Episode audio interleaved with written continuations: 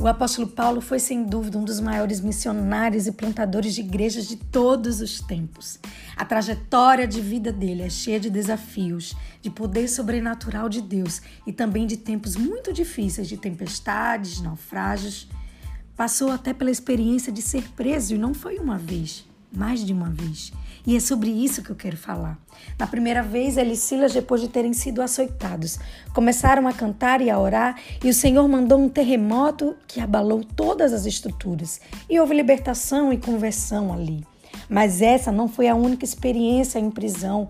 Na segunda vez, ele escreveu várias das cartas que conhecemos. E é interessante porque ele discerniu o tempo.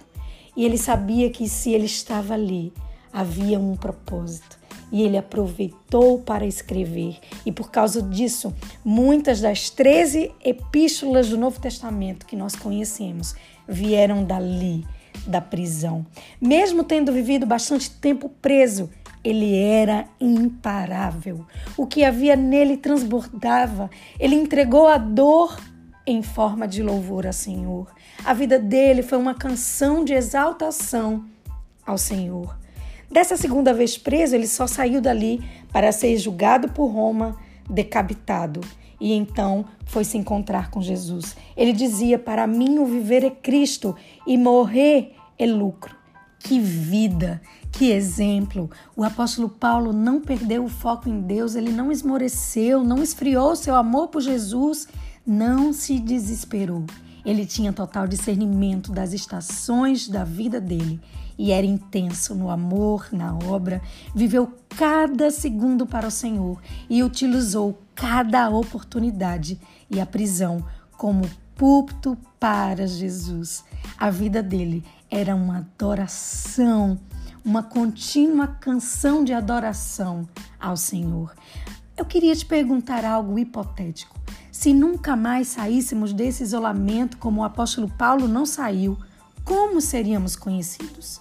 O apóstolo Paulo ficou conhecido como embaixador do evangelho em cadeias.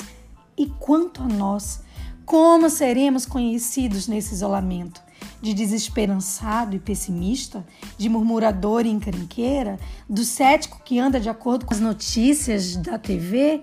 Do tímido na fé que acha que a oração deve andar de mãos dadas com a razão e a ciência? Circunstâncias não podem mudar você. O propósito deve dirigir seus dias. Estamos sendo esticados, é um tempo de amadurecimento. Não importa o lugar, a prisão não pode conter e impedir um adorador, um filho de Deus. As prisões na vida do apóstolo Paulo não o fizeram parar. E quanto a nós?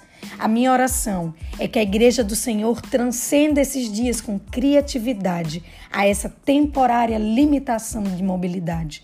Não podemos ir com os pés, mas podemos ir com as orações, intercessões, palavras proféticas, canções, com abraços virtuais, com recursos financeiros àqueles que precisam.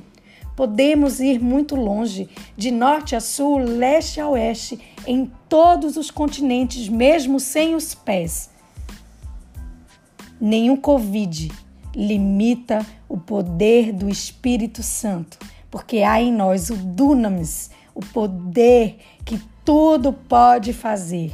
O Senhor pode fazer tudo através de você, mesmo nesse isolamento. Como você vai ser conhecido? Que Deus te abençoe.